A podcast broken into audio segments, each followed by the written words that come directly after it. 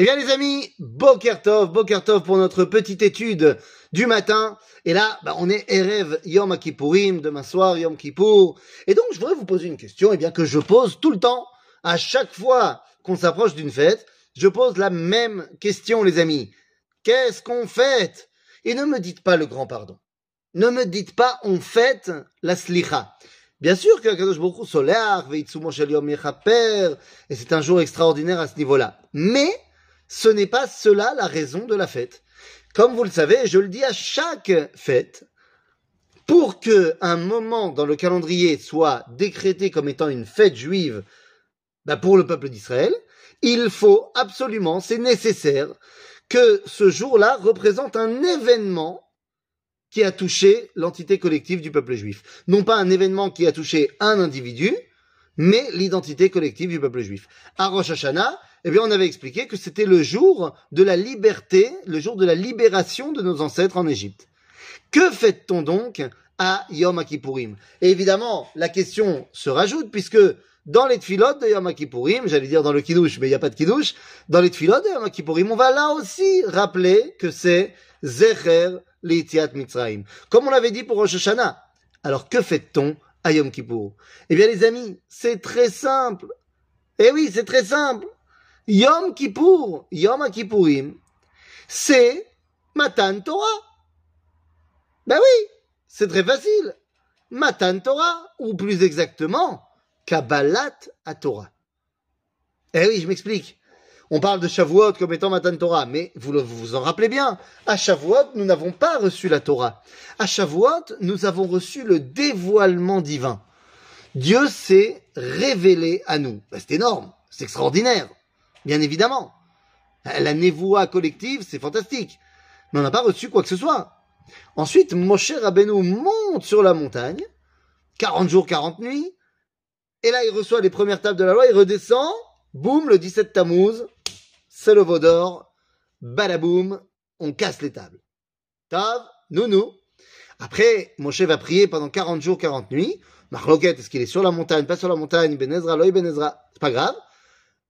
Et donc du 17 Tammuz jusqu'à Rosh Chodesh et Loul, eh bien, il reçoit la Slicha. Ensuite, de Rosh Chodesh et Loul jusqu'à ben, jusqu'au 10 Tishrei, il remonte sur la montagne, ou il retourne où il est sur la montagne, et le 10 Tishrei, il reçoit les deuxièmes tables de la loi et le Sefer Torah et il redescend. En d'autres termes, Yom Kippour, c'est la fête de la réception de la Torah.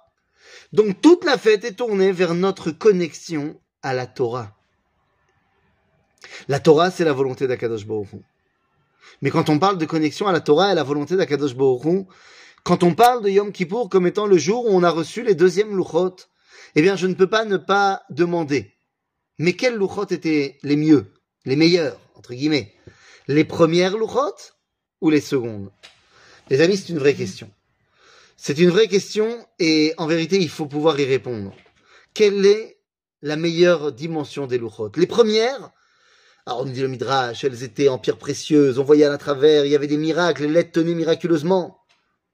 Donc qu'est-ce que je te dis Les premières, elles sont évidemment beaucoup plus divines, beaucoup plus profondes, beaucoup plus extraordinaires. Et pourtant, on préférera toujours les secondes.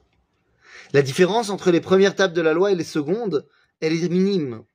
Dieu a écrit le texte des dix commandements et sur les premières et sur les deuxièmes. Mais la différence avec les deuxièmes, c'est qu'il a dit à Moshe, Psol lechash neluchot avanim karishonim. Va chercher toi et fais-toi deux tables, deux tablettes sur lesquelles je pourrais écrire. Alors que les premières luchot, c'est Dieu qui a donné les matières premières et qui a écrit. Elles sont complètement divines. Les deuxièmes luchot, il y a la participation de l'homme, la participation de Moshe à la confection de ce qui va nous permettre de recevoir la volonté divine. Et c'est pour ça que les deuxièmes luchot sont tellement plus fortes que les premières, parce qu'il y a la participation de l'être humain. En cela, il réalise la volonté divine qui était de Kivo Shavat Mikol Melarto Ashabara Elohim Laasot, que lorsque Dieu a décidé de se retirer de l'exercice de la création du monde, eh bien, il nous a laissé, nous, l'humain, eh bien, au devoir de compléter, de parfaire la création. Les deuxièmes luchot, c'est le moment où on montre qu'on est prêt à participer pour créer l'outil qui va permettre le dévoilement de Dieu. Cet outil, les amis, eh bien, c'est nous. Nachon, nous sommes, comme on dit dans la tfila de Yom Kippourim, Chomer Beyad. Nous sommes telle la matière première dans les mains de celui qui va créer. Mais Dieu a décidé de nous donner les ustensiles pour nous sculpter.